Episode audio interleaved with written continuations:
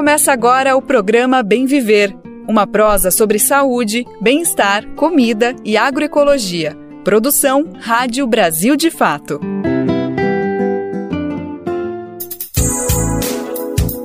E hoje é quarta-feira, dia 5 de julho de 2023. Está começando mais uma prosa aqui no Bem Viver, uma produção do Brasil de Fato. Então vem prosear aqui com a gente, vamos falar de assuntos importantes para todo mundo, sair dessa conversa com muita informação, sem fake news e muito debate sobre o que é importante para o nosso cotidiano. Vamos nessa então, eu sou Lucas Weber e estou junto contigo na próxima uma hora. Vem comigo, vem com a gente saber o que vem por aí no programa de hoje. Reforma tributária. Na entrevista de hoje, vamos entender como as novas regras fiscais propostas pelo governo podem influenciar no preço dos alimentos. Resistência. Mantos resgatam história e cultura do povo tupinambá. O Bem Viver apresenta Célia Tupinambá, uma indígena que tem contribuído para fortalecer essa tradição. E no quadro Alimenta Saúde, vamos conhecer a comida de terreiro, culinária ancestral praticada nas religiões de matriz africana. Brasil de Fato 20 anos. Apoie e lute.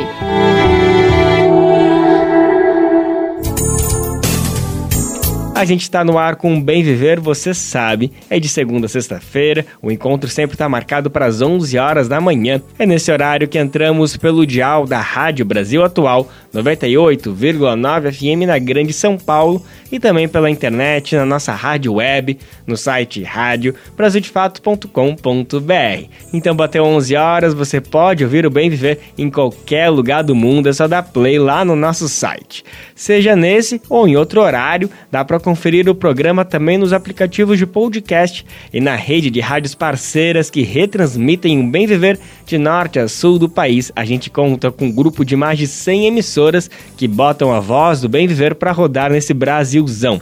E bora aumentar essa lista? Bora fazer parte dessa rede? Para se cadastrar, é só acessar o site radiobrasildefato.com.br, desce até o final da página e procura ali como ser uma rádio parceira. E também dá para mandar o seu recadinho aqui para o Bem Viver, viu? É só mandar e-mail para rádio@brasildefato.com.br e também dá para mandar um recado pelo Zap no número 11 95691 6046. Repetindo, 11 95691 6046.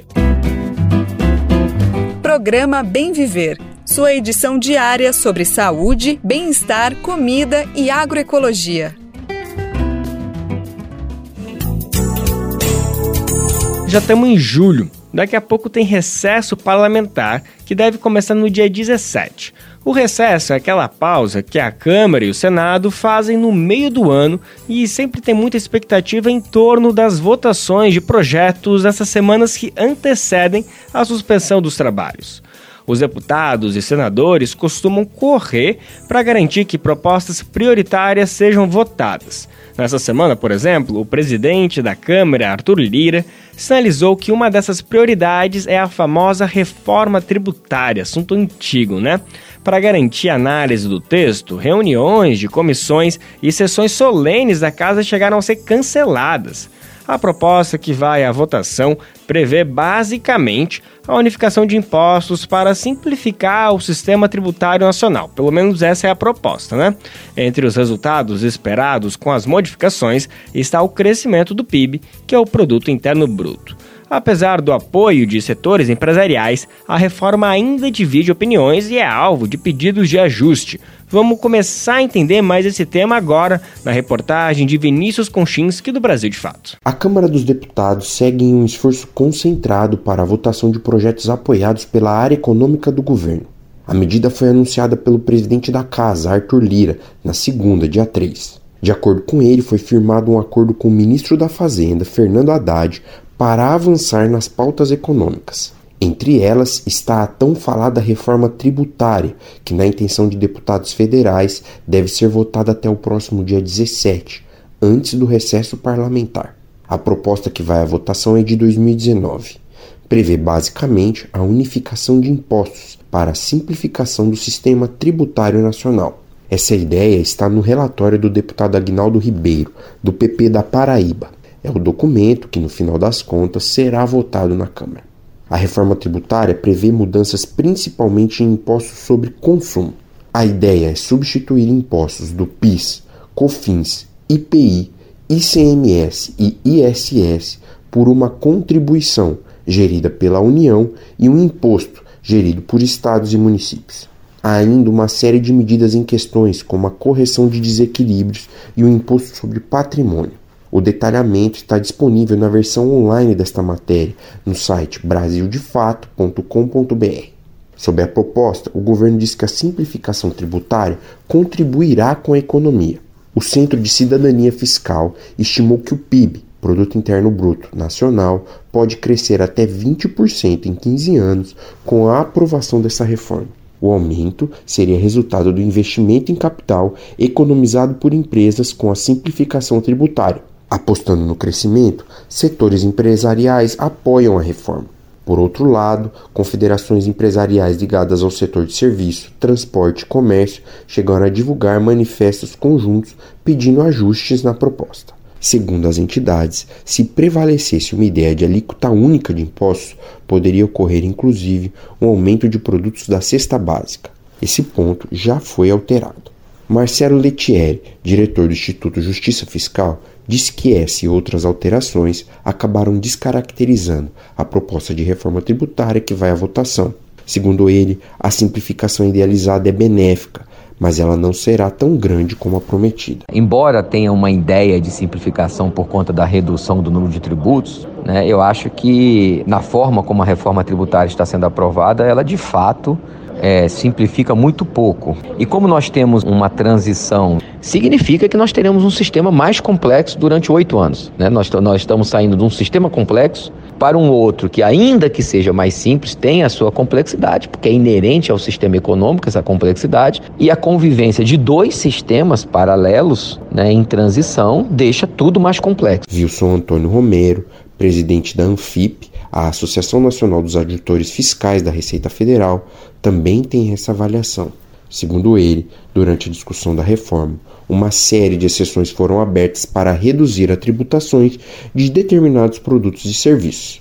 Para Romero, se há setores pagando menos, há outros setores que precisam pagar mais para não comprometer o caixa do governo. Essa reforma, que no primeiro momento visava desonerar, ser menos regressiva no que diz respeito àquilo que vai para o prato e para o consumo e para a prestação de serviços da população em geral, ela está onerando em demasia a classe média. Romero afirma que, com as exceções criadas, a reforma está deixando de cumprir seu objetivo. Mas, acima de tudo, com todas as exceções que estão sendo já criadas desde logo, e as que estão sendo reivindicadas, me parece que ela não vai cumprir o objetivo, aquele que nós queremos, que haja uniformidade, que termine com a guerra fiscal, que nós temos um tributo efetivamente simplificado, com fácil cobrança, sem acumulatividade. Então, nada disso está se encaminhando. Outros problemas foram apontados por Marcelo Fragano Baiardi,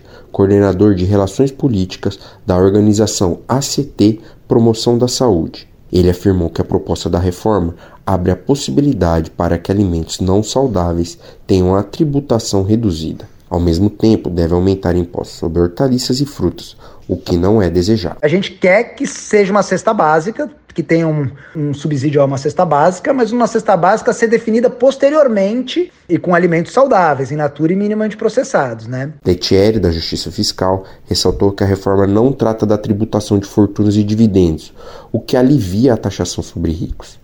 Para ele, uma mudança estrutural no sistema tributário nacional vai precisar mexer com isso. A busca da justiça tributária tem que ser com a reforma da tributação da renda e da riqueza. Eu acho que a gente tem que aprovar o imposto sobre grandes fortunas ou colocar para discussão no Congresso. Vai ter resistências, mas eu acho que é o momento.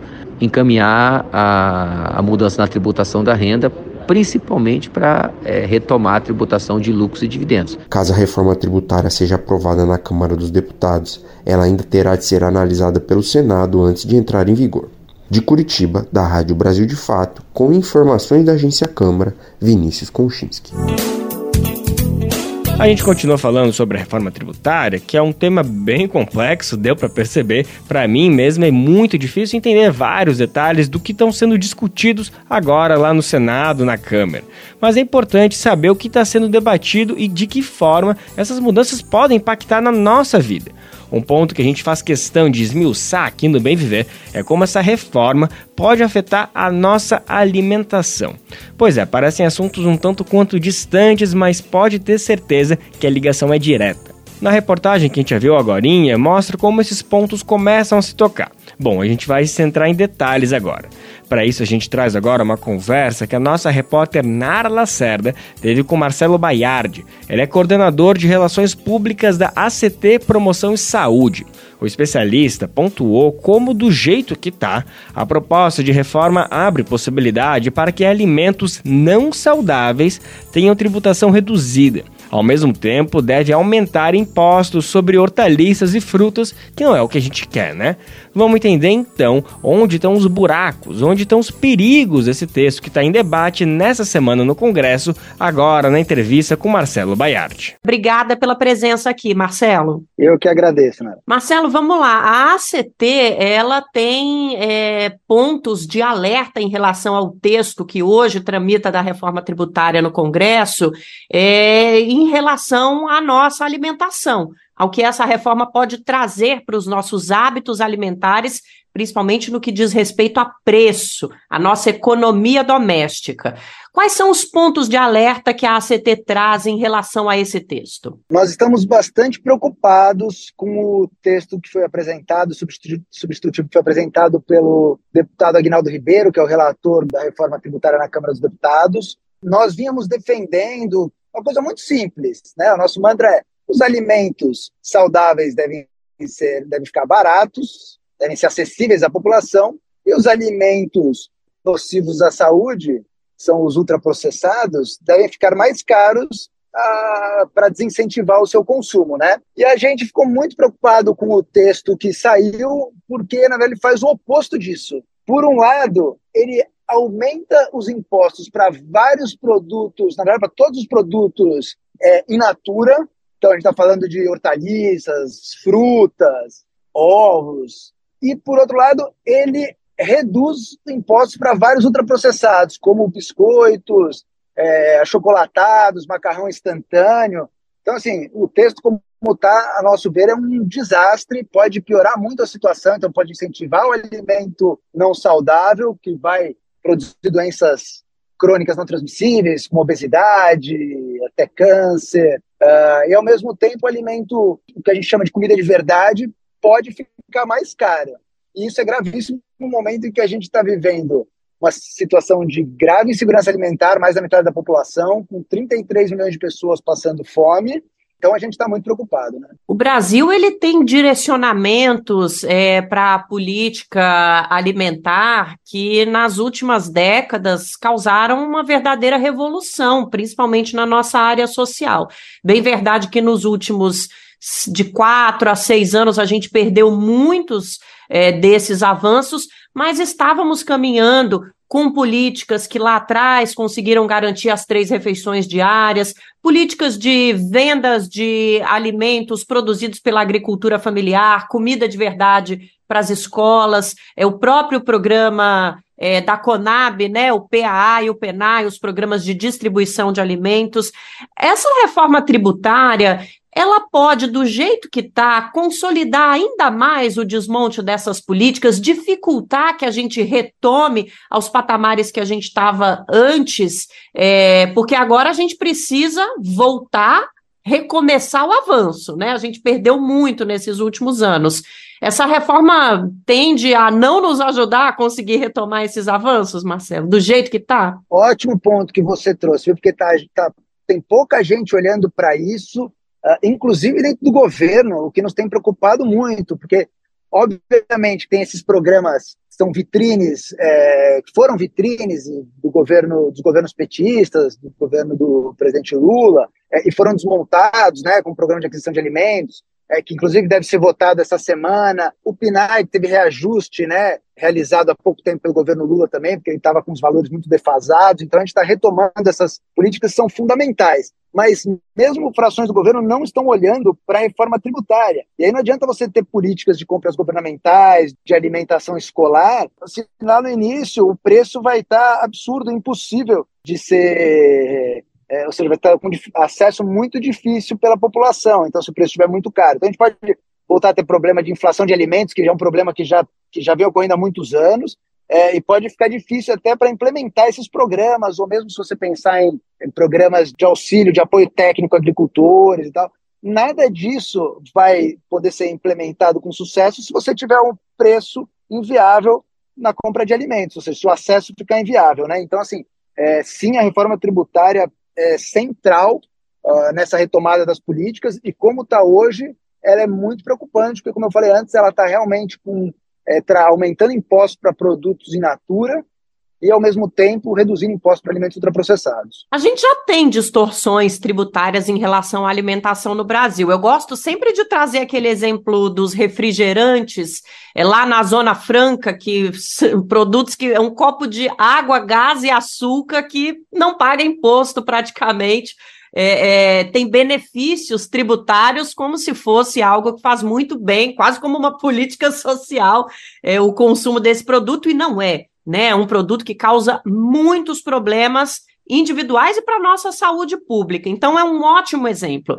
É, de tudo que você trouxe aqui para a gente, Marcelo, a gente traduz, então, que essa reforma que está apresentada agora nem mesmo chega perto de corrigir essas distorções e pode até potencializá-las, né? Exatamente. Falou muito bem, não só lá eles não pagam impostos ainda estudantes na Zona Franca de Manaus, como ainda recebem créditos tributários, eles são realmente incentivados. Esse caso específico é preocupante, porque a Zona Franca de Manaus permanece intacta pelo texto apresentado pelo relator. E veja, nós, não estou aqui falando nada contra a Zona Franca de Manaus, de forma alguma. A questão é justamente aproveitar o momento da reforma tributária para pensar que país a gente quer, que setores devem ser incentivados, e não me parece fazer muito sentido que uma indústria de refrigerantes, que, né, que é um produto que faz mal à saúde, seja incentivada ainda mais na Zona Franca de Manaus, que não tem qualquer sentido, né, nem os benefícios, nem benefícios sociais são gerados, assim, a quantidade de emprego é baixíssima, então, assim, é, esse problema deve permanecer e, e outros devem ser agravados, porque com essas mudanças que eu estava mencionando antes, é possível que, que ainda tenha alguma previsão de ter uma alíquota menor para alimentos in natura. Hoje, vários deles são zerados. Então, mesmo que tenha uma previsão de uma alíquota menor, hoje eles são zerados, então deve aumentar imposto, os impostos para eles.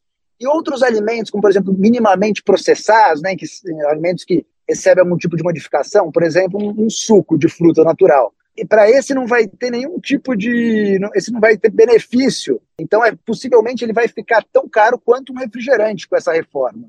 É, então, assim, não, não, tem realmente qualquer cabimento como a coisa está colocada e a gente está muito preocupado é, com esse aspecto. Realmente as distorções podem ser agravadas se a gente não mudar nada essa semana aí. Pois é, falando nesta semana, o Marcelo está conversando com a gente diretamente de Brasília. Esta semana é uma semana essencial para esse texto da reforma tributária e para todo mundo que está discutindo esse texto. A ACT, quem acompanha o Brasil de fato sabe, faz parte de um movimento que tenta encabeçar no Brasil é, uma reforma 3S que a gente chama, né? E a, acho que eu acabei de esquecer a sigla, mas é solidária, sustentável e saudável. E saudável. Então, a ACT está no Congresso Nacional com outras organizações nessa semana correndo atrás desse prejuízo nesse debate, que, aliás, um prejuízo que não foi causado pelas organizações sociais e movimentos populares, porque estávamos discutindo essas temáticas mesmo ao longo do governo anterior. Mas o lobby empresarial de quem detém o capital é realmente muito mais poderoso, ainda mais no parlamento brasileiro.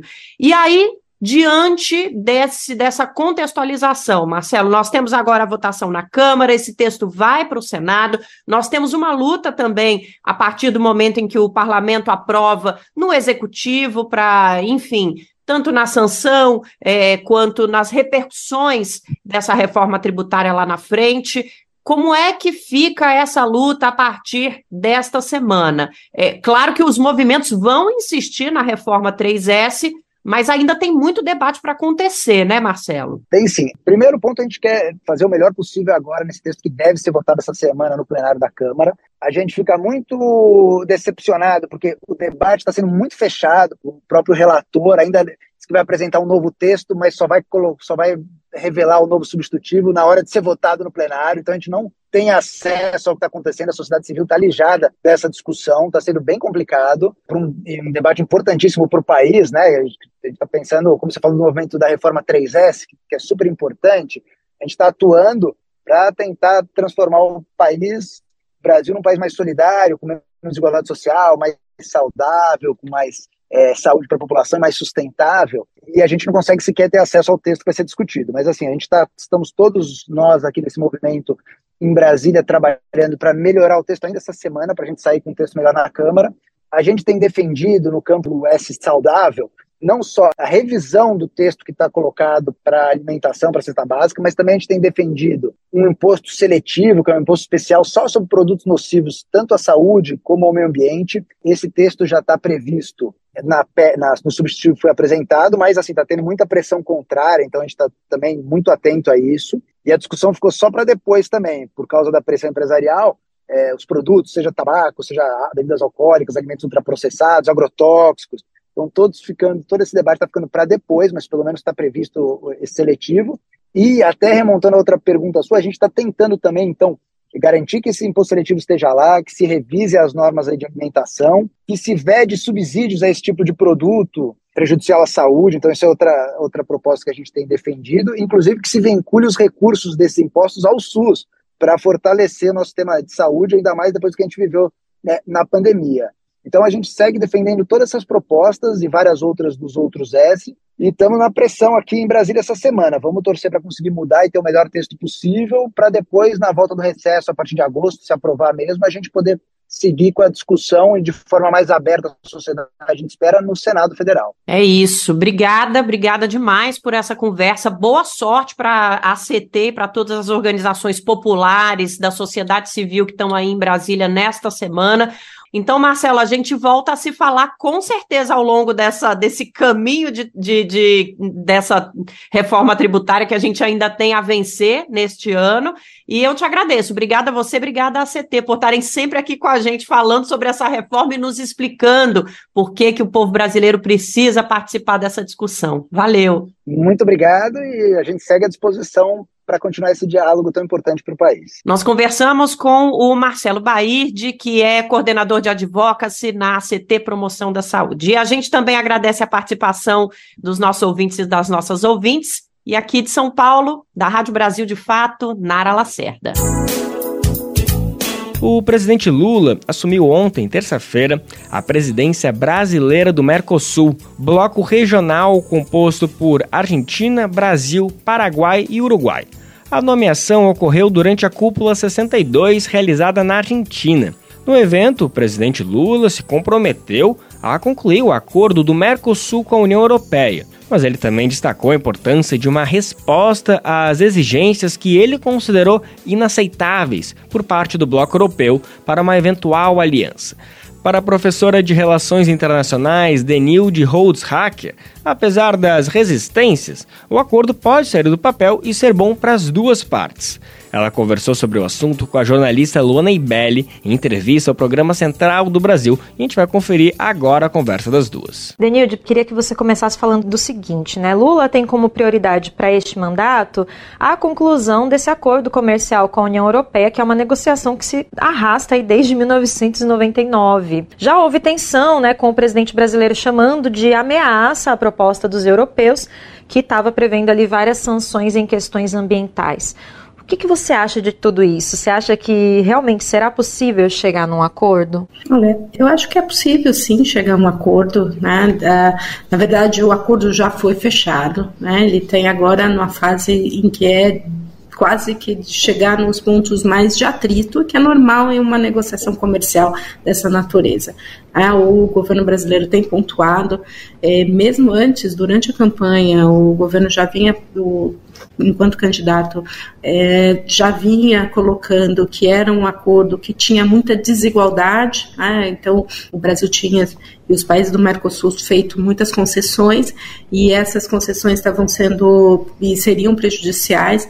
Então acho que tem aí pontos que vão ser retomados. O que os europeus colocam é, é retomar a, todos os pontos da negociação seria como voltar a estaca zero e aí a, o que eles conseguiram já foi muito difícil dado todo o período que a gente tem de negociação.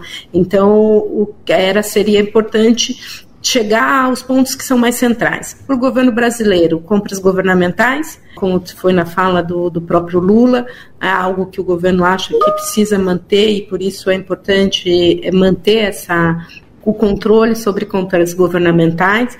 A outra questão é o, o acordo adicional e aí não estava no que foi assinado, foi uma proposta adicional em termos de é, questões ambientais, que traz uma série de necessidade não só de adequação de, de legislação, mas também punição para áreas é, e, que tenham ou que produtos que sejam indicados de desmatamento. Este aqui eu acho que é o ponto crítico e é onde o, o Brasil e a Argentina têm sido mais contundente em que não é possível aceitar.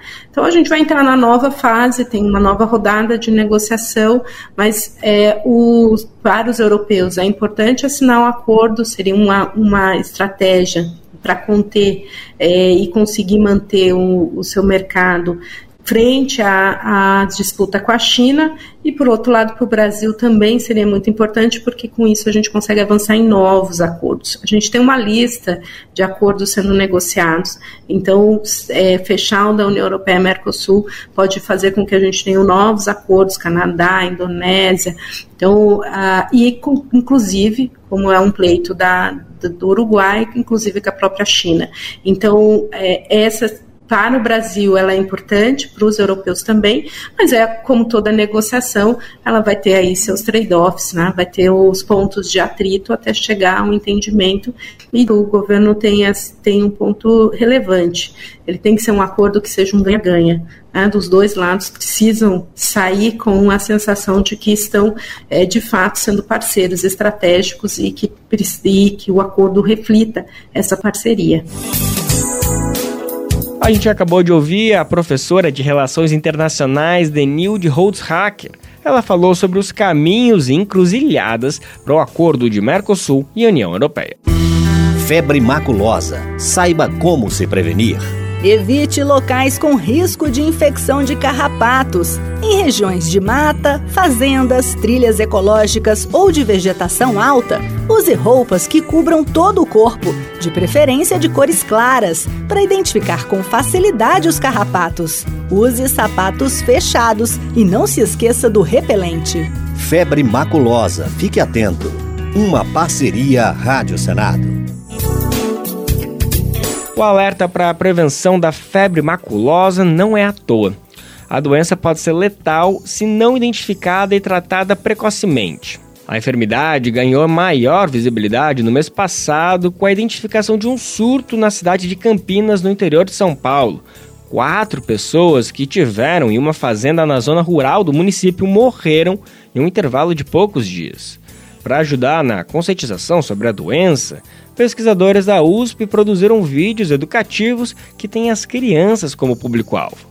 Os episódios explicam, por exemplo, como acontece a infecção e também as formas de prevenção da doença. Quem conta mais pra gente é o repórter Nelson Lim, da Rádio Nacional. Pesquisadores da USP de Ribeirão Preto produziram vídeos educativos para crianças de 6 a 12 anos que explicam vários aspectos da febre maculosa.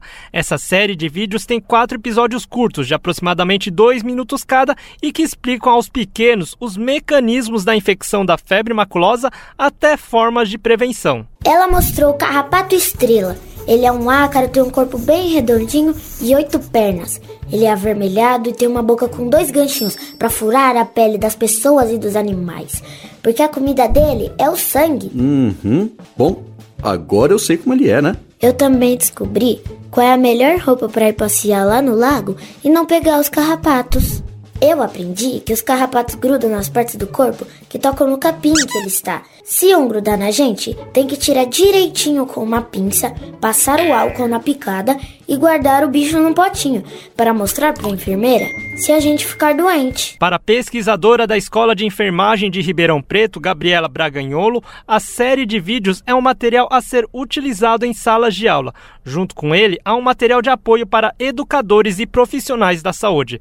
As animações são parte de um trabalho de doutorado da pesquisadora financiada pela FAPESP. E ela falou ainda qual a importância de ensinar as crianças sobre a doença. E as crianças, né, elas estão mais em contato com o solo, com os animais, né? Por isso esse aumento nesse da doença, né, nesse público, né? E como você havia dito, as crianças também são multiplicadores aí, né, do conhecimento e da informação. Então a gente pensou em construir os vídeos para serem aplicados nas escolas. As crianças né, nesse período escolar estão desenvolvendo a sua autonomia, estão construindo conhecimento, é, estão se tornando sujeitos ativos, né, para agirem na sociedade. Os vídeos podem ser vistos no canal do YouTube da pesquisadora Gabriela Rodrigues Braganholo. O material de apoio pode ser solicitado nos e-mails gabriela.rodrigues.braganholo@usp.br e brferrei tudo junto @usp.br. No estado de São Paulo foram registrados neste ano 19 casos de febre maculosa com 9 óbitos. Da Rádio Nacional em São Paulo, Nelson Lim. Aqui no Bem Viver, vamos seguir falando de educação para crianças, mas agora o foco é educação sexual. Pois é, esse é um assunto que ainda é tabu para muitas famílias e material para pânico moral para a extrema direita, né? Todo mundo acompanhou bem, especialmente nas eleições. Mas a verdade é que a educação sexual adequada ajuda a proteger crianças de abusos. É o que afirmam profissionais que trabalham nessa área. Vamos entender mais na reportagem de Camila Lima, do Brasil de Fato. A cabeça de uma criança funciona a mil por hora, e elas têm muitas curiosidades sobre o mundo que a cerca. Tanto que muitas vezes as pequenas e os pequenos deixam seus pais, mães e pessoas responsáveis na maior saia justa, com perguntas que chegam assim, de supetão. É comum a sensação de que nem sempre as pessoas estão preparadas para as respostas. E entre as perguntas, algumas são temas clássicos. A empresária Ivna Pinheiro, mãe de três crianças, por exemplo, já foi pega de surpresa. Eu tenho um filho de quase 10 anos e quando ele tinha uns 7 anos, ele me perguntou o que foi que aconteceu, como foi que ele chegou na minha barriga para depois nascer. E aí foi uma pergunta que me pegou de surpresa no momento que a gente estava junto. Eu não esperei realmente que ele fosse fazer essa pergunta. Mas tem também os temas mais complexos, como compartilha a professora Sarlene Souza. Sistemas aqui em casa, eles costumam é, aparecer normalmente quando a gente está assistindo um jornal, por exemplo, masturbação, é, violência sexual, até mesmo estupro, né? Por exemplo, essa da, da masturbação foi uma que foi um pouco mais recente, né? Onde ele perguntou o que era. E eu dizia, é, eu, assim, quando ele pergunta, né, o mais novo, eu já fico travada, né? Eu travo e respiro e tento pensar no que é que eu vou responder, a melhor forma de responder isso, né? É, mas para mim é bem difícil. Sarlene fala ainda um pouco da dificuldade em tratar sobre esses temas. Eu fui educada pela minha avó, basicamente, né? Eu tenho pais, mas quem ficava o dia a dia com a gente era, era a minha avó. E a minha avó sempre teve uma postura muito rígida, né? Com relação à sexualidade, a, a tudo, assim, de é, brigava quando a gente tocava nas partes íntimas e coisas nesse sentido. A psicóloga Madalena de Queiroz explica de onde vem tanto tabu sobre o assunto. Na verdade, quando as crianças perguntam, é como se inevitavelmente os pais estivessem diante de um espelho até. E quem sabe esses sentimentos de vergonha, tensão para responder a criança não tem a ver com uma, uma própria repressão né, sexual que às vezes nem se dá muito conta. Madalena defende ainda que as pessoas responsáveis pelas crianças trabalhem essas questões. Trabalhar isso nos pais, eles poderem se dar conta, é fundamental. Para eles poderem ter uma abordagem da temática saudável, natural com as crianças, com os filhos. Porque daí vem também toda a saúde, né, da criança, da saúde psíquica da criança, consequentemente a relação que ele vai ter com ela, essa criança vai ter com seu próprio corpo, sua sexualidade. A tarefa de fato não tem nada de fácil, pelo contrário. Talvez seja difícil encontrar pais, mães e pessoas responsáveis que não tenham dúvidas sobre como abordar a temática com as crianças. Mas tão importante quanto responder a esses questionamentos de forma nítida é explicar desde cedo sobre os limites e permissões quando o assunto são seus corpinhos. Quem confirma é a psicopedagoga Clarissa Chaves. É o melhor caminho. Né? Estudos mostram que a criança que recebe educação sexual adequada, ela fica seis vezes mais protegida. Então, quando ela sabe as partes do corpo que são íntimas, que há toques respeitosos e toques desrespeitosos, que a parte íntima dela não se brinca, né, que ela pode dizer não sim, né? Inclusive aqui eu ofereço uma oficina para as crianças e elas aprendem os três passos de proteção. Quais são? É, que é primeiro gritar não. Se alguém quiser tocar, filmar, fotografar, é, mostrar a parte íntima para elas, grita não. Segundo corre e o terceiro conta para alguém. E esses ensinamentos devem começar desde cedo. Afinal, conhecimento nesse caso também significa proteção. E uma boa conversa é a porta de entrada para essa construção, como afirma Clarissa. Inclui nesse diálogo o nome das partes íntimas, o pedir licença para tocar, dizer, filho, agora vou limpar sua vulva para as meninas, vou agora limpar seu pênis com licença, vai ser um toque rápido. Que bonito, que sensível, agora vou vestir sua roupinha íntima, tão, tão sensível essa parte que tem uma roupinha só para ela. E já vai incluindo essa nomenclatura na, na, no diálogo. Clarissa lembra ainda que é importante não expor a intimidade da criança em público. Né, tá numa praia, troca a criança lá no meio de todo mundo. Isso é educação sexual inadequada, né? Ninguém faz isso com adulto. Então já tem que iniciar esses princípios com ela para ela conseguir diferenciar público de privado, ter noção de consentimento. A psicopedagoga defende ainda que todas as dúvidas precisam ser sanadas. E todas as dúvidas das crianças devem ser sanadas. Não adianta você dizer, você não tem idade para falar sobre isso, ou vai chegar um dia que eu vou conversar sobre isso, porque ela não vai esperar. E o perigo é, ela vai buscar suprir essa curiosidade de ou com outras fontes. De Fortaleza, no Ceará, para a Rádio Brasil de Fato, Camila Lima uma nova preocupação voltada principalmente para os jovens é o uso do cigarro eletrônico. Provavelmente você já ouviu falar desse tema, né? A praticidade e a aparência tecnológica surgem como atrativos para esse público. Estudos relacionados ao uso desses dispositivos ainda estão começando a ser desenvolvidos, mas o alerta já está colocado. Eles não são seguros. Segundo o Instituto Nacional do Câncer, o INCA, os cigarros eletrônicos possuem substâncias tóxicas, além de nicotina, e podem causar doenças como efizema pulmonar e câncer. Aqui no Brasil, a venda desse dispositivo é proibida, o que não impede que as pessoas tenham acesso e usem eles, né? O debate em torno do assunto gera divergências. Por exemplo, no Reino Unido, olha só, cigarros eletrônicos foram distribuídos para a população na tentativa de reduzir as taxas de tabagismo, mas não há, é importante enfatizar, não há comprovação da efetividade dessa medida. O médico pneumologista do Hospital das Clínicas da USP, o Birantan de Paula Santos, não recomenda o uso dos dispositivos como tratamento para parar de fumar. A recomendação do especialista são as formas clássicas, amparadas por estudos científicos. Ele falou sobre o assunto com a repórter Ana Beatriz Fogaça, da Rádio USP, a gente vai conferir a conversa dos dois agora. O uso de cigarro eletrônico, conhecido entre os mais jovens por vape, se tornou comum, seja em festas, bares ou até mesmo na faculdade.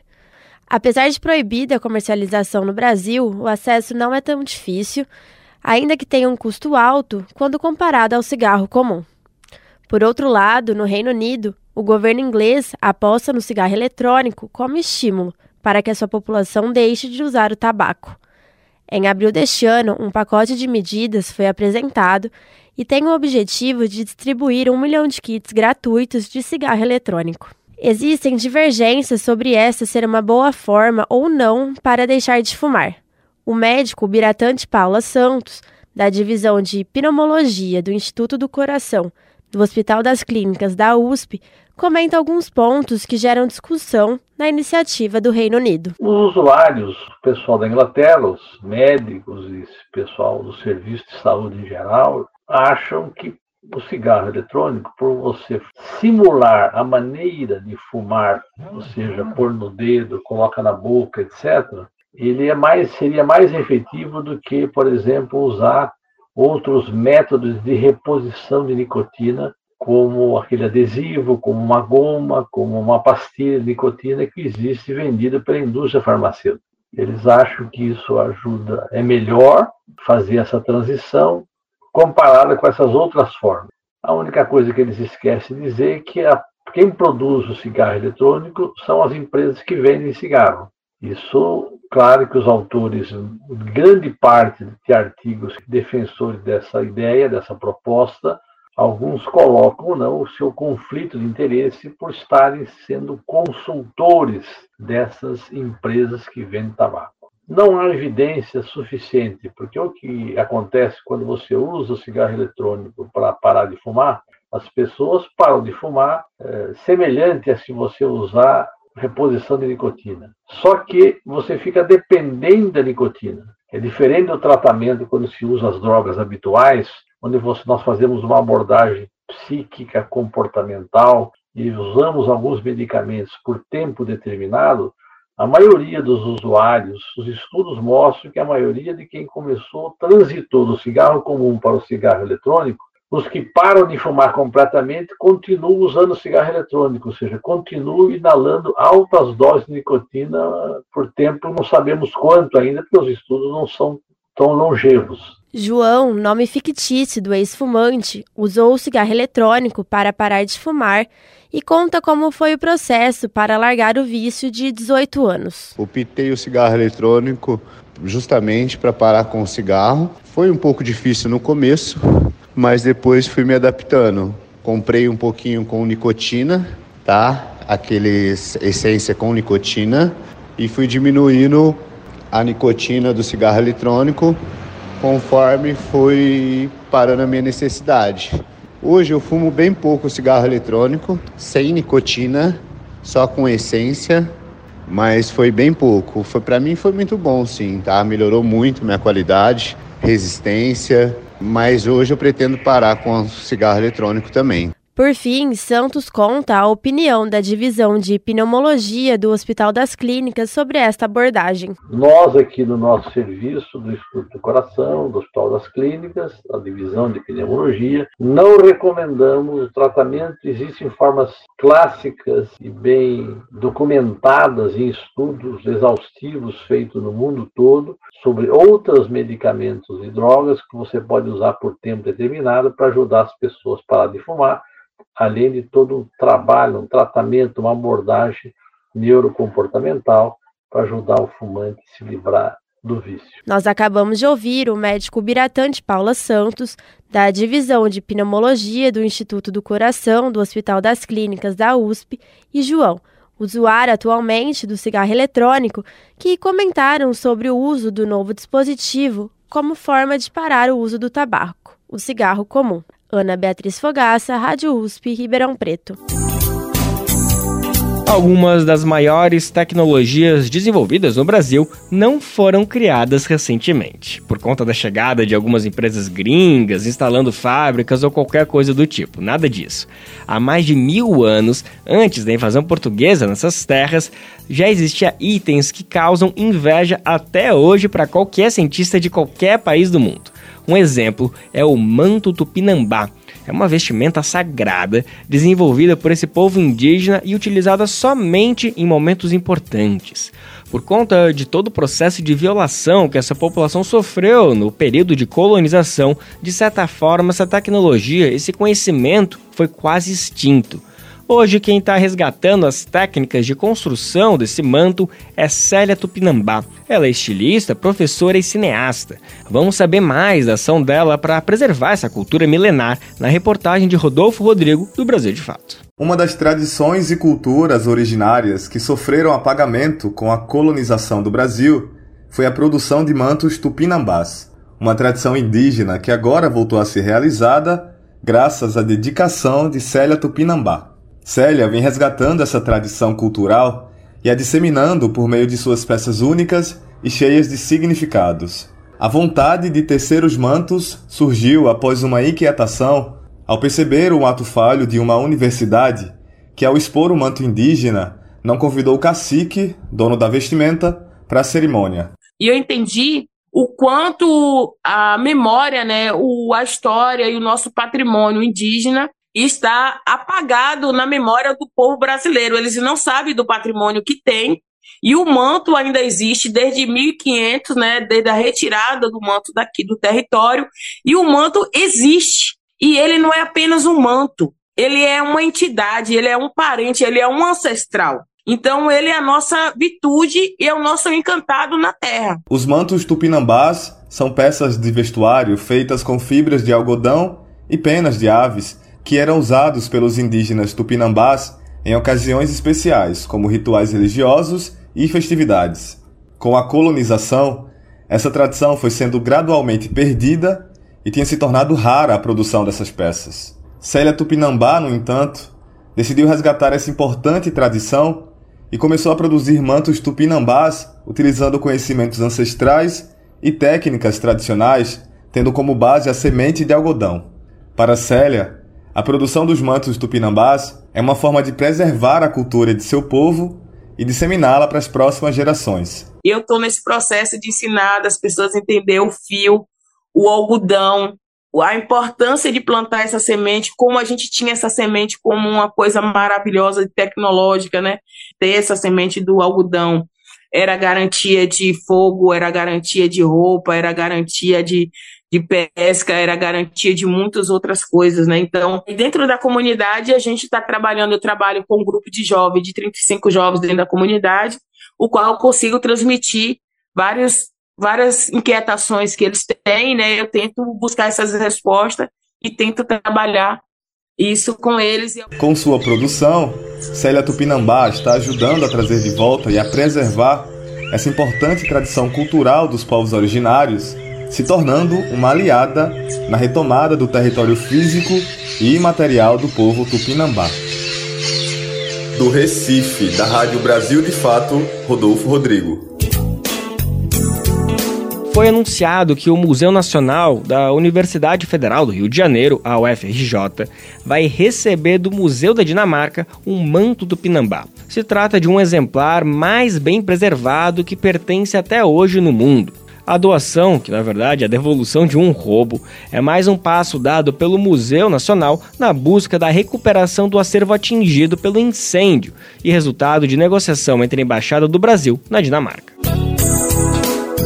Na reta final dessa edição do Bem Viver, vamos falar de um evento que tem tudo a ver com o nosso programa. É o Festival Latinidades, que começa amanhã. O tema deste ano é enfrentamento à cultura de racismo e machismo, debatendo o bem viver das mulheres negras latino-americanas caribenhas. O evento, que foi criado ainda em 2008 em Brasília, inicia suas atividades entre os dias 6 e 9 de julho na capital federal.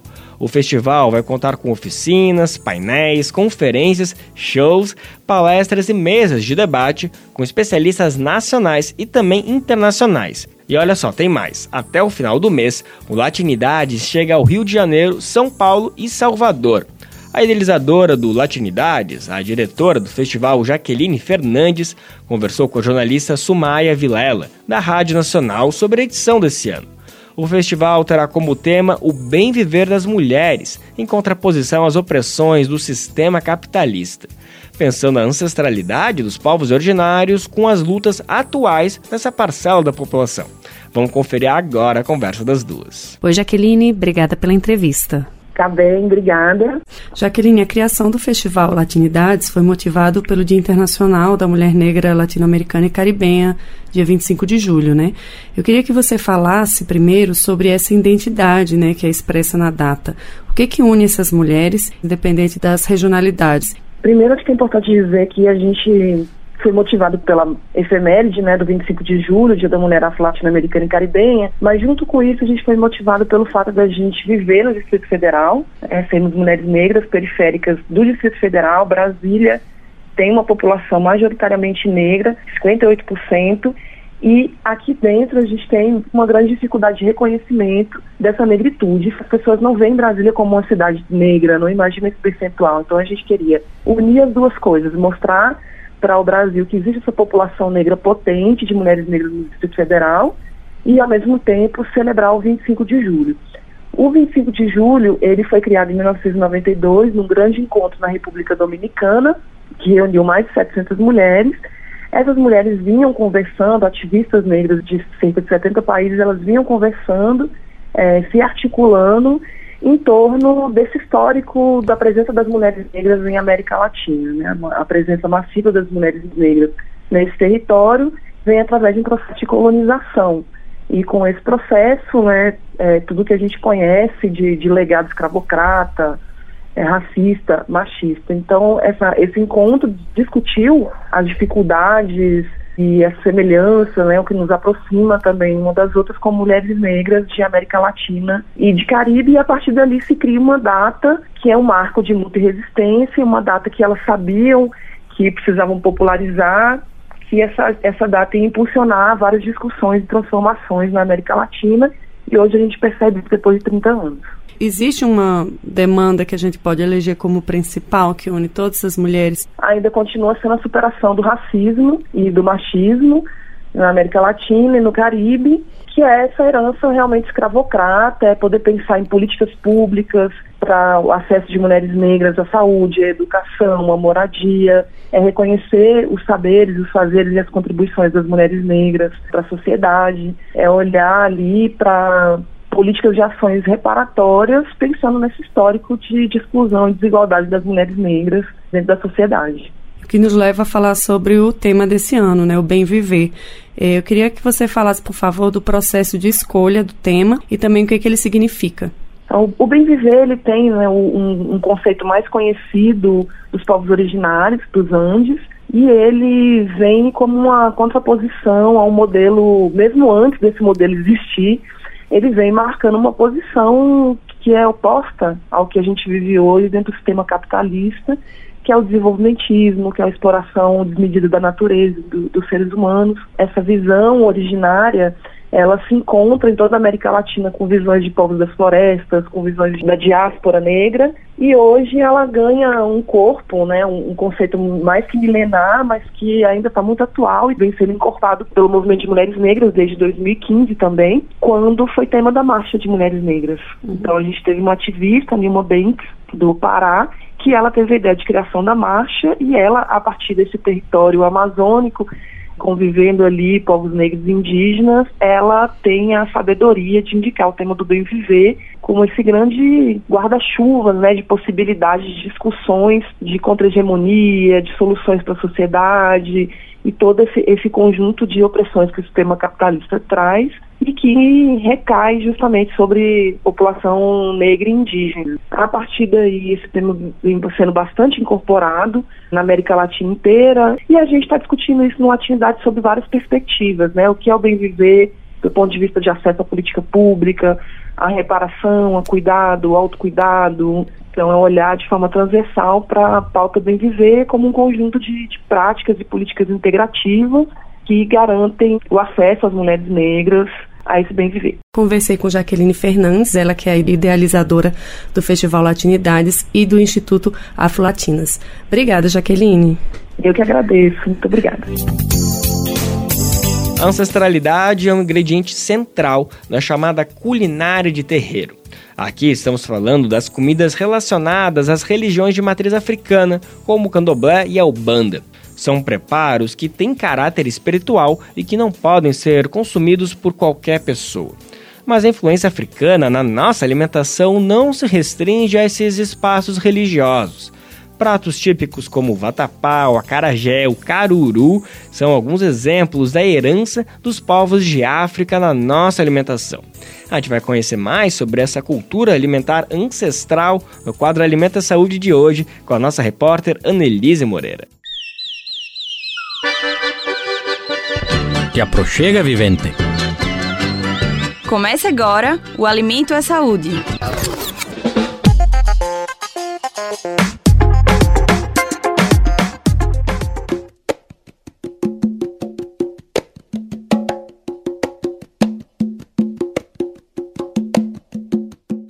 Você já ouviu falar de comida de terreiro?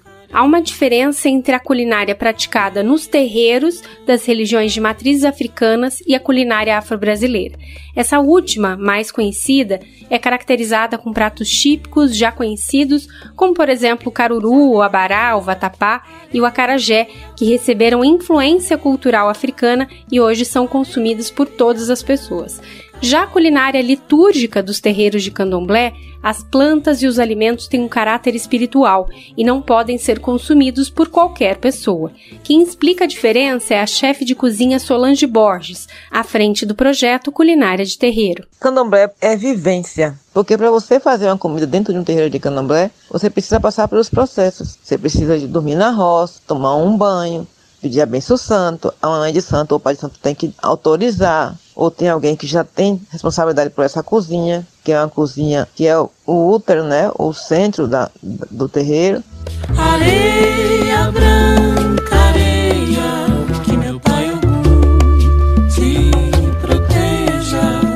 Borges ressalta que a culinária praticada no projeto Culinária de Terreiro não é a mesma que ela oferece para o seu santo, pois não tem propósito espiritual, mas é mais uma forma de compartilhar esses saberes ancestrais essa comida que eu estou fazendo aqui não é a comida do meu santo. É uma comida que a gente vai servir para as pessoas entenderem o que é a comida afro-brasileira, o que é a culinária de terreiro.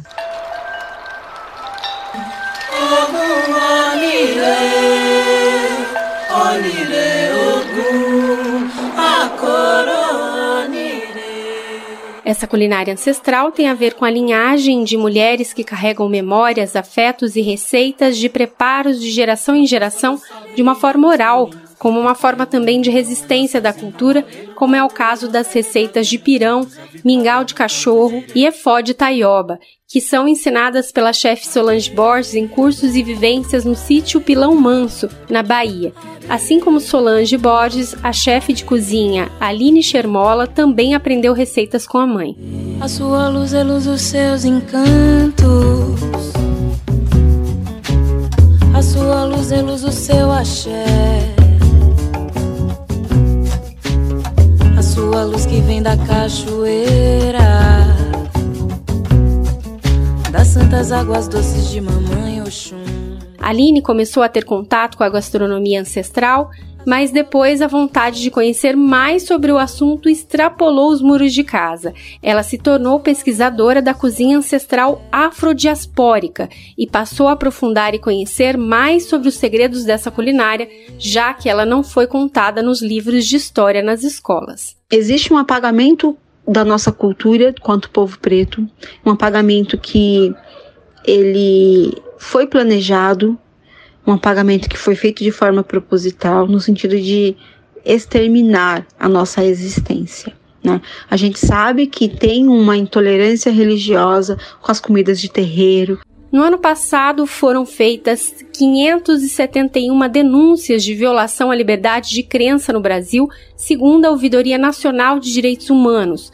O levantamento traz violações contra todas as religiões, Porém, os números de 2019 mostram que entre as denúncias identificadas, mais da metade dos crimes foram cometidos contra pessoas e comunidades de religiões afro-brasileiras.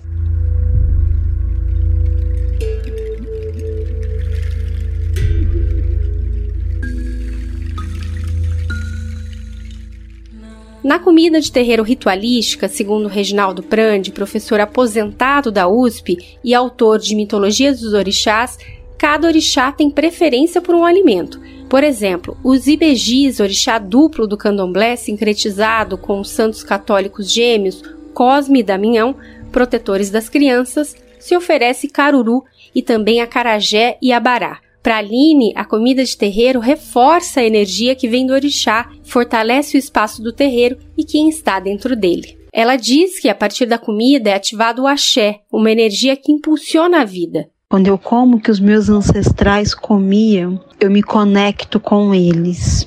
Eu permito que a força ativa deles também atue dentro de mim. Isso me torna mais forte, isso me eleva. De Minas Gerais para a Rádio Brasil de Fato, Annelise Moreira. É água benta. E assim a gente encerra o programa de hoje com a promessa que amanhã, quinta-feira, tamo de volta te esperando com mais uma edição inédita do nosso programa. O Bem Viver vai ao ar a partir das 11 horas da manhã na Rádio Brasil Atual, 98,9 FM na Grande São Paulo ou no site radiobrasildefato.com.br. Lembrando que nosso programa vai ao ar em diversas emissoras pelo país. São diversas emissoras que retransmitem, que botam Bem Viver para frente e a lista completa você encontra no nosso site, na matéria de divulgação diária do programa. Aqui a gente reforça o agradecimento e confiança de se somar nessa nossa caminhada de debate e construção por uma sociedade alinhada ao conceito do bem viver. Muito obrigado por estarem com a gente. Vamos nessa que tem muito pela frente. Ah, o Bem Viver também fica disponível como podcast, viu? Lá no Spotify, Deezer, iTunes e Google Podcast. Este programa teve a apresentação de Lucas Weber e o roteiro de Geisa Marques. Edição e produção de Daniel Lamir e Douglas Matos. Supervisão de Rodrigo Gomes. Trabalhos técnicos de André Paroche, Adilson Oliveira e Lua Gattinone. Coordenação Camila Salmásio. Direção executiva Nina Fidelis. Apoio toda a equipe de jornalismo do Brasil de Fato. Até amanhã. Tchau. Você ouviu o programa Bem Viver, uma prosa sobre saúde, bem-estar, comida e agroecologia. Produção Rádio Brasil de Fato.